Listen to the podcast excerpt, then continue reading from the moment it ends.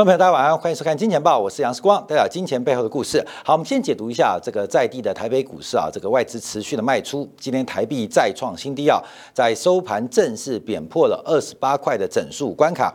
那这个外资不断的从台北股市抽离资金，这是在金融层面的金融账跟投资账的，在经常账的这个背景之下，美国不断的强迫台湾的这个地区啊。购买武器啊，所以台湾的资金正在用一个非常快速的速度。在向外流出，要特别留意啊！所以，我们看到外资在今天啊，不管在选择权跟期货的空单重新进行了一个加码的动作，要特别值得做下周的观察。那美国怎么观察？因为今天晚上稍后八点半要公布非农的这个相关就业数据。那这个数据影响的之大，主要原因是因为它是下一次美联储利率决策会议之前最后一次的非农数据。那非农数据过去传统就是一级指标，呃，对于整个美国的。就业环境、失业率，包括了工资的一个增速，还有劳动参与率，都有一个非常重要的统计的表现。那今天晚上预估是相对又有预期，因为 ADP 的私人部门、私营部门的表现已经有预期，再加上这个九月份、十月份这个慢慢很多学校开学啊，使得这个就业的数据应该会出现非常明显的提振。那所以我们今天要结合两个方向，一个是财政议题，一个是货币议题。而美国股市连续几天大幅的反弹啊，那目前的位阶啊很妙。昨天晚上 S M P 五百收在四三九九，那为什么在四三九九？因为四千四百点是伽马值为零的关键位置，也就是四千四百点以上，伽马值会转正。那四千四百点以下，伽马值为负。那这个伽马值的变化，我们容我们后续啊再跟大家做分享。所以美国股市连续几天的强弹，看起来有双脚的味道。可是昨天的收盘留下了一很特别的玄机，就是收在 S M P 五百的四三九九，这个伽马值是无法翻正的。那今天晚上我们就来看它的表现跟表演。那特别关注的是整个这个非农数据对于美联储呃进行这个货币退场机制的影响，那这个是流动性关门的明显的举措，所以我们看到这几天美国国债利率攀高，还有包括美元的转强，像是台币的贬值，那另外。这个关大门嘛，那另外就是开小门。那昨天最新的发展呢，是参议院的这个投票表决，最终以六十一票比三十八票，暂时通过了美国债务上限的一个呃滞后跟这个呃紧急方案。那等于是提高了四千八百亿美元的这个美国政府的举债的空间，所以把这个问题啊会延后到十二月十五号，十二月十五号。那这就很妙了，关没有？这个就很妙了，因为这个表决啊非常特别。非常特别啊，就是所有西方政治制度底下的政治人物都是骗啊，都是骗，包括民主党进步派的几位领袖，在这一次的投票当中，基本上都放弃了立场。我看到就是骗啊，就是骗，就跟台湾很多啊这个独派的政治人物啊，等到了真的表决要不要独立啊，各位都龟缩起来啊。所以这个西方政治制度当中，基本上就是骗啊。所以我们看到这次不是看共和党。呃的参与，而是民主党当中很多进步派的议员，在最终的这个前提之下，最终的投票之下，还是还是龟缩了起来。所以不要什么桑德斯、沃伦呐，哎呀，都是骗子啊，都是骗子，嘴巴讲的都是进步派。那事实上投票呢？那投票呢？啊，都是骗。好，各位，这个我们就会在讨论到这个西方政治制度本身的一个悲剧啊。那我们看一下，这个调高四千八百亿美金是完成了共和党的意义。那共和党目前主要的策略是希望在新的财政年度当中、新的议会年度当中，呃，民主党尽早把手中的尚方宝宝剑，就是简单的多数的表决的一次性的呃机会。给用掉啊，给用掉。所以共和党现在最大的目的是要把拜登政府这一次性的尚方宝剑啊，尚方宝剑，就跟那个小朋友在学校很乖嘛啊，会得老师会给一些奖励啊，就什么呃这个免死金牌啊，很多小学生老师会给这种东西啊。那小学生拿到免死金牌之后，有时候可以日记不写啊，可以作业不交啊，或怎么样啊，基本上就可以用掉。那事实上，美国的国会表决，执政党也有一个免死金牌。那现在共和党就希望能够消耗掉。拜登政府的一次性的这个免死金牌，在议会的表决不需要关键议案有时候需要三分之二通过，或需要绝对多数，像六十席通过。那简单多数就是五十席通过。那民主党有这个能力，因为目前他占有五十席，再加上这个副总统成为这个参议院的议长啊，这个多一席，所以共和党目前主要的政治安排是让民主党在年底之前用掉这一次的表决。那用掉之后很麻烦，因为呃，拜登政府有非常多的议案，包括人事议案。需要多数决啊，需要多数决，所以这个一旦尚方宝剑或免死金牌用掉之后，对于拜登的执政，基本上。尤其在参议院当中就会形成压力。好，昨天晚上美国参议院呃基本上是通过了，最后是以这个五十比四十八票先通过了这个表决，呃债务上限，然后另外是用六十一票比三十九票，那基本上让四千八百亿给通过。好，债务上限的问题啊，我们有机会再跟大家做分析啊。可美国基本上不是债务上限的问题，是债务的问题啊。这个二零二零年美国财政赤字来到三点一兆，占 GDP 的百分之十四点九，而公共债务占 GDP 的比重来到了百分之一百二十五。的历史高位，就是美国公共债务占 GDP 的比重已经来到了百分之一百二十五，这应该指的是联邦债务，就是美国中央政府的债务占 GDP 比重来到百分之一百二十五。那美国最大对手是中国，那中国的中央政府占 GDP 比重，呃，这个债务比重大概就百分之四十，所以我们看这个差异是非常非常大。目前美国政府呃单。呃，请全力啊来刺激或进行经济的托底，那它的结果就是债务不断的膨胀。那我们也提到，因为债务跟资产在资产负债表它是恒等式，债务的膨胀也代表资产的膨胀，所以我要跟大家做客观分析啊，债务泡沫的破灭必然是资产泡沫的破灭，这是必然的啊，是必然的，资产泡沫的泡破灭。也一定伴随的是债务泡沫的破灭，所以这个资产跟负债基本上就是一体两面。我们不喜欢债务，可是我们喜欢资产。可是资产必然有债务在进行做支撑，尤其在资本主义跟货币化时代更为更为的明显。好，那我们这边花点时间啊，看一下昨天晚上在竞赛啊，就是再跌股涨。那可是我们投资要看到，美国十年期的国债利率攀向了一个近期的新高，创下今年六月四号以来新高，在最新的报价当中已经接近了百分之一点六，接近了百分之一点六。等一下，我们在今天版付费订阅版的部分呢，我们就要再度来观察诺贝尔化学奖得主啊，叫做催化物的发现啊，催化过程发现。这个什么叫做催化啊？什么叫催化？在自然科学有催化剂的一个呃长期的使用，那在社会科学也有催化剂的动作。那我们这边提到的是债务上限通过之后，第一个是美国国债的供给。就是四千八百亿美金嘛，这是个增量，四千八百亿美金的增量哦，代表美国国债的供给增加。那十一月份 taper 箭在弦上，需求会变少，美联储买进的政府国债会变少，当然绝少的金额不多了，预估大概就是五十亿到一百亿美金啊，这个美国国债大概是一百亿美金左右的一个水平啊，所以我们看到供给增加，需求变少，那价格走低。国债价格走低，就代表利率推升，就是我们前几天跟大家特别提醒的，在过去这段时间，这一点点时间，再度提醒哦，债券的利率跟债券的名目价格是负相关，是反作用的，就是债券价格越低，换算出来的报酬率就会越高，债券价格越高，报酬率就越低。关键这是个常识，就跟我们买房子嘛，租金固定两万块钱，租金。固定月租金两万块钱，那年年收入就二十四万嘛。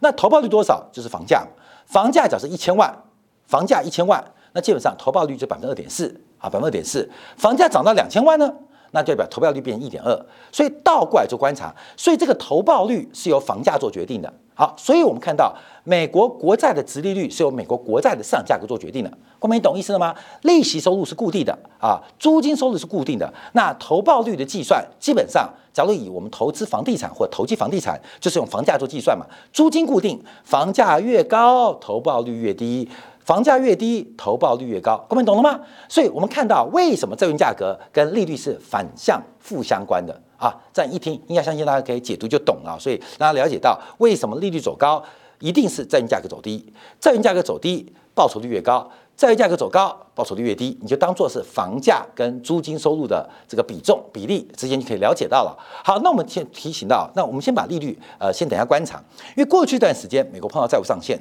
我们可以直观可以注意到美国的新增债务供给是比较少的，供给比较少代表债券的价格是走多的。好，我们再用房地产来。举例啊，就是房屋盖的比较少。通常，假如我们以供需来讲话，房屋的供给比较少，房价会走高，对不对？房价走高，在租金固定之下，报酬率会走低。所以在债务上限昨天以前的讨论当中，基本上是债券价格的利多，利率的利空。我们最喜欢看的涨这个转折，就是利空不跌。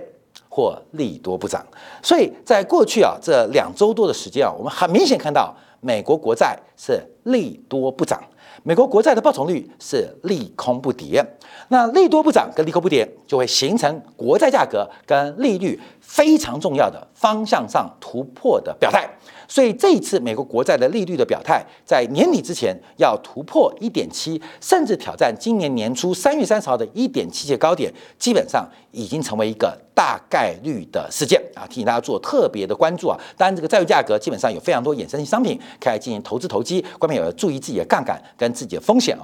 所以目前可以观察，假如我们说新一波的发动啊，新一波发动，它可能是三之一，也可能是五之一，有可能是 A 之 A，也可能是 B 之呃这个 C 之 A 啊，就是看你怎么。三段还是五段分析啊？至少我们可以确定，这一定是某一个主要行情的 A 波或第一波。为什么？因为它利率是利口不跌，债券是利多不涨。好，后面这个很重要。所以我们看到，在这个债务上限通过之后，好，这个市场回归正常，债券的供给，因为美国有四千八百亿举债空间嘛，又可以开始举债了。那举债代表债券供给增加啊，债券供给增加，所以想当然，这个利率利空都不跌了。请问利多涨不涨？好，利多就开始涨了。好，这个我们就要解释到，今天大陆股市唯一的亮点就是中国保险股咸鱼翻身，成为整个支撑沪深三百收盘涨幅超过百分之一的主要的权重力量。其实也跟美国国债有关系，这等下一并做一个解读啊。所以目前美国国债正在酝酿一波非常非常。值得期待的利率行情，那对于债券价格就是一个空方的走势。好，那另外我们观察从利差的角度做掌握，从这个利差角度也很明显，从中十年期的国债跟两年期国债的利差，那目前也创下了六月十八号以来。最大的差距，六月十八号有差距。好，观众要记住哦，月三月三十号的位置是科技股在第一季末跟第二季初重挫的时刻或修正的时刻。所以我们看到，观众你可以看到这个在上一次三月三十号发生什么事情？面板股到今天腰斩啊，面板低位股到今天很多股接近腰斩啊，就是上次高点，这个毒品吃下去啊，基本上非死。不然就是残废啊！各位朋友要注意啊！所以这一次啊，这个利差再度的一个扩大啊，利差再扩大，那扩大的速度会多快？就是我密切做留意的。好，另外我们从直率曲线的一个关注跟了解，分别由今年五月十九号红色这条线，红色这条线。这个呃，美国资率曲线，五月十九号就是我们提到通胀预期见到峰值，我们当天开始预测，但通胀预期最高应该是五月十七、五月十四啊，呃，五月十七号，我们在马上就大胆的假设通胀预期见到了绝对高点，见到了绝对高点，绝对高点，所以我们看现在很多的这个景气啊或周期股已经跌回了五月份的位阶，为什么啊？看到没有？后面都是超涨。后面都是超涨，后面都是超涨。好，那是当时的预期啊。好，那我们看到，那绿色线是上一次利率决策会议的这个当下的一个值域曲线，那蓝色线是最新的曲线。很明显看到整条曲线全面的上移，而且越远的上越多，这叫做熊斗，叫熊斗。不仅长天期的利率水平走高。短天期的利率水平也跟进走高，这种熊斗的发展主要原因就是市场上对于物价跟紧缩，对于通胀的预期开始产生不同的想法。我们回来看一下油价，油价在过去两天出现一点震荡修正之后，再度做转强。我们现在提醒大家注意到，就是原油目前看七十七点五，其一路啊从七十二点七到七去死吧七十四点八到七十七点五，关键去每一个原油这个行情都可以往上来做观察。那今天啊在精彩部分的时候，我们要大胆来预测，从诺贝尔奖的化学奖的发现，我们可以来预测。油价的高点啊，预测高点，为什么？从催化剂、催化物跟新的催化方程式可以预测油价的高点就即将。会出现啊，这样我们就要做个预测，来摸头、摸顶、摸顶、摸顶。那从四十块以来啊，其实我们一路看多，中间有一点反复，可是相信在每次转当中，都对于我们金钱豹观众跟金铁杆的订阅户，应该有一个非常正确跟相当有注意的帮助。其实今年以来啊，从过去一年以来，只要是光是呃紧盯我们金钱豹或是订阅金铁杆的观众朋友，你光是把原油给做好，其实就是每一次我们都有提醒大家注意到这个通胀的因子，通胀的呃老大商品之母原油价格，其实获利就会非常非常轻松啊。当然，在这个呃多元化的投资组合当中，原油通常是期货来做计算。从四十二块到八十三块，涨幅接近一倍。假如经过四十二到八十三嘛，就一倍嘛。大概原油的期货杠杆大概是二十倍到三十倍左右，也就是我们当然不不建议啊，也绝对阻止大家就是 all in 啊。原油，那这个二十倍到三十倍的获利过程当中，基本上可以涵盖很多在资产组合当中所出现的风险，所以多元化的投资组合很重要啊！不会有人 all in 啊，那 all in 大家已经发财了，可是我们在多元化投资组合当中，你必须有一些赚钱的。呃，投资组合来涵盖一些呃绩效表现不足的，或甚至这看错，甚至会看看不对的一些商品组合，所以你把这个 portfolio 组合起来，其实会有非常大的注意啊。所以非常感谢啊，今天我们这个昨天啊，应该是前天啊，前天前天前天，我们收到了这个 Google 的邀请啊，将在这个十月份一年一度的台湾地区的这个呃 YouTube 的这个创作者平台进行重大的成就跟发表啊，重要发表。那感谢所有金钱豹的观众，还有我们金铁杆的订阅户，让我们有这个成就，有这个机会，跟华人圈的所有 YouTuber 来分享如何做一个非常成功，什么成功？很赚钱的频道啊，这个呃，Google 啊，不断辅导我们，也邀请我们分享。那当然，时光没有空，我就请我们运营的呃负责人金汤力啊，代表啊，跟大家来分享到底是怎么成功的。那事实上，这也是呃大家对我们的支持跟肯定啊，让我们创下了一个华人的一个优秀的表现。而且从各项的指标衡量，我们不仅呃是华人圈最优秀的，不是财经领域哦，几乎是全领域啊最强的。所以有人听到什么黄氏兄弟啊，什么。呃，馆长当然是不见是直播，有时候 Facebook 直播了。什么老高与小木啊，看到没有？还有人问我说李子柒，看到没有？李子柒大不大？李子柒超大。可在 Google 眼中，他们看到的不是李子柒，看到的是金钱豹啊，各位朋友？这是有原因的啊，这是有原因的。所以我们在这个呃十一月份要做个分享。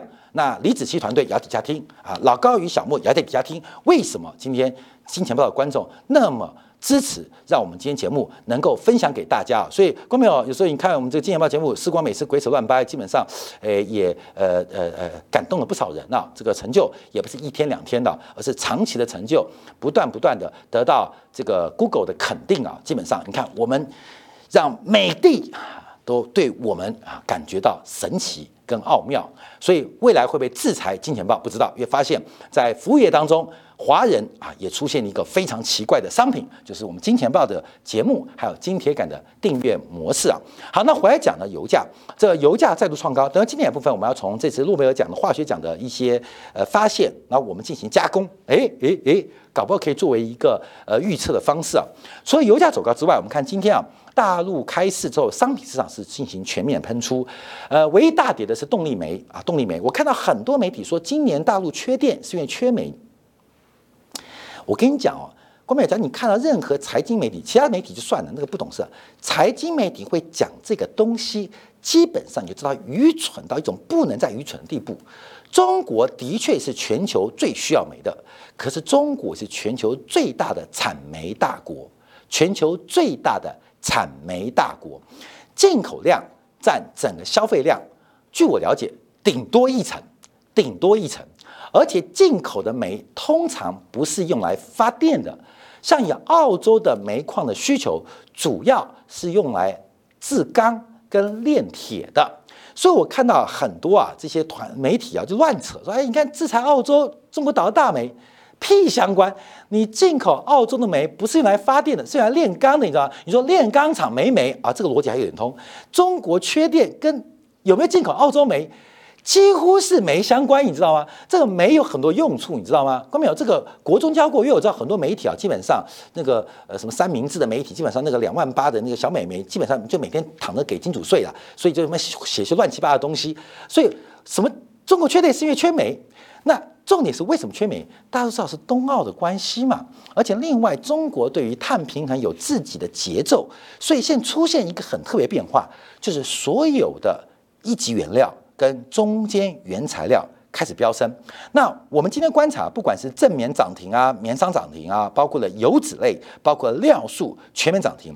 我们在上礼拜有提到了中旅游的转强跟突破。那为什么提到中旅游？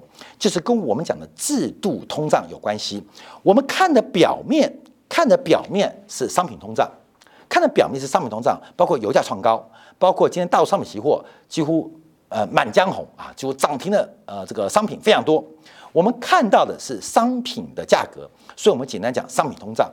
可进一步要观察，原油为什么会涨？天然气为什么涨？主要是制度的问题嘛。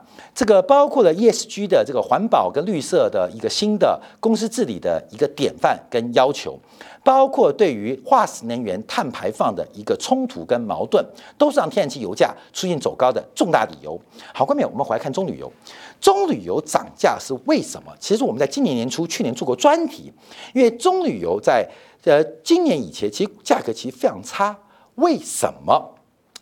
因为欧洲人过得非常爽哦，棕榈油作为我们亚洲人啊，是做肥皂啊，或是做方便面、泡面啊，或是很多像这个呃这个呃呃加工店啊，啊这个餐饮店用来做炸的啊，做炸的是一个重要的食品制作的原料啊，制作原料也是一个非常工业重要的工业产品。那欧洲人拿棕榈油干嘛？不是，欧洲人是拿棕榈油做生质燃料，给引给汽车引擎。或是柴油引擎来喝啊，你知道人家多浪费啊，我们很珍贵哦。哎，你看加加油，你看那个妈妈以前奶奶加油加一点点，她不是健不健康，是觉得油有点贵啊。小时候我还记得这个呃呃这个政府啊有配给，因为我们家是退退役军人呐，所以基本上这个呃每一个月会到楼下那个呃台湾的国防单局会开车发米发油嘛，那油很贵，以前奶奶都很省。它不是讲健康，是油很浪费啊，不能加太多，够炸就好了。人家欧洲人是拿来烧的啊，拿来烧的。那去年的时候，呃，这个在前年的时候，欧洲啊就针对棕榈油进行了一个反制跟辩论，就是因为大量进口棕榈油就是升值的燃料，但因为砍了太多原始森林来改种棕榈树，所以使得棕榈油。感觉其实是生殖能源，是环保能源，可是一点都不环保，就是砍热带雨林去种棕榈树，这叫脱裤子放屁。那脱裤子放屁逻辑也适用于太阳能啊，太阳能为什么？因为太阳能是单晶系或是多晶系作为原料，那单晶系跟多晶系需要千度以上的高温炼成，这一千度的高温，一个是电力发电，一个就是。燃烧大量燃料，所以太阳能面板的制作本身就是一个非常耗能的产业，就跟砍掉热带雨林来种棕榈树一样，叫脱裤子放屁啊，你懂吗？所以什么叫清洁能源？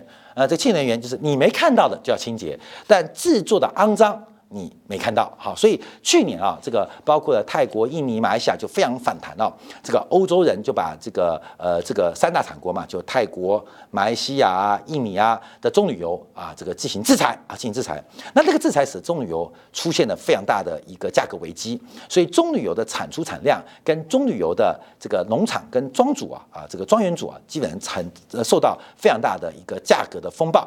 好，现在来了，这个棕榈油价格在原来前期的供给中断跟投资不足的情况之下，现在棕榈油价格狂飙。那我们并不是要叫大家买棕榈油啊，而是要跟他报告，包括棕榈油，包括了玉米淀粉，这些对于我们民生消费补最重要的二次原料或一级原料都在狂飙。这个通胀的发展，我们表面看到的是商品通胀，事实上。中旅游大涨，我讲那么长的故事，原油、天然气大涨，都知道它不是商品供需的问题，是来自于结构因素跟西方过度追求环保指标所产生的必然结果，这叫做制度通胀，而正在。正在做加温。好，那我们时间不多说啊，我们等一下月经今天晚上是关注的是这个非农数据啊。等一下我们来解读一下诺贝尔化学奖得主的发现跟发明，对于我们投资有什么样可以这个呃这个呃腾笼换鸟的一个机会啊？那我们要关注，也今天大陆的保险股开始出现了一个非常强势的一个反弹啊，也是今天沪深三百最重要的一个上升的推升力道。好，这也是一个非常简单。的逻辑啊，因为我们看到全球通货膨胀或物价的压力越来越大，那以中为例啊，中国现在地产的这个企业的债务压力越来越大，所以可以想见的，中国的名目利率在短期并没有上升的空间跟可能，名目利率走低，物价走高，会发生什么事情？会发生实质利率创新低的发展。实质利率创新低，就代表资本实质购买力甚至为零，甚至为负。对于谁有利？对于资产持有人有利，还是对于债权发动的债务发动者有利？当然，对于债务发者发动者有利。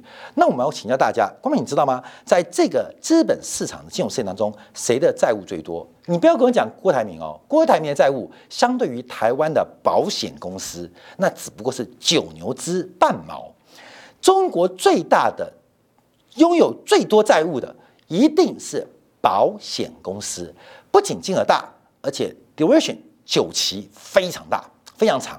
所以，当利名目利率不可能上升，而物价走高，实质利率快速走低的过程当中，对于保险股来讲，从资产跟负债表、负债端来做观察。那就是一个变成非常有利的格局，所以我们接近到第四季，我们要特别关注啊，特别是保险股在这边进行左侧形态的一个表现。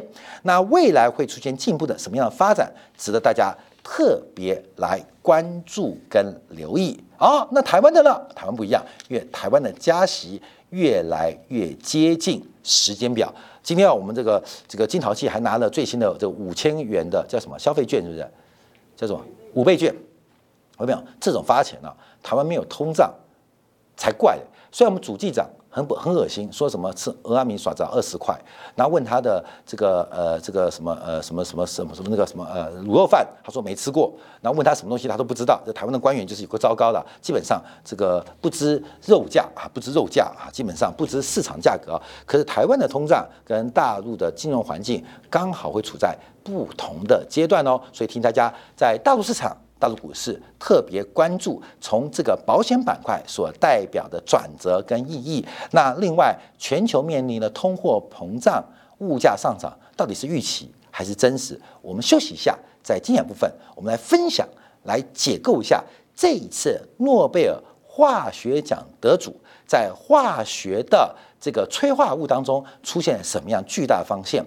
而这个催化物跟催化过程，我们要如何应用在我们的投资的系统跟模型当中？进一下广告，还会给大家做进一步的分析。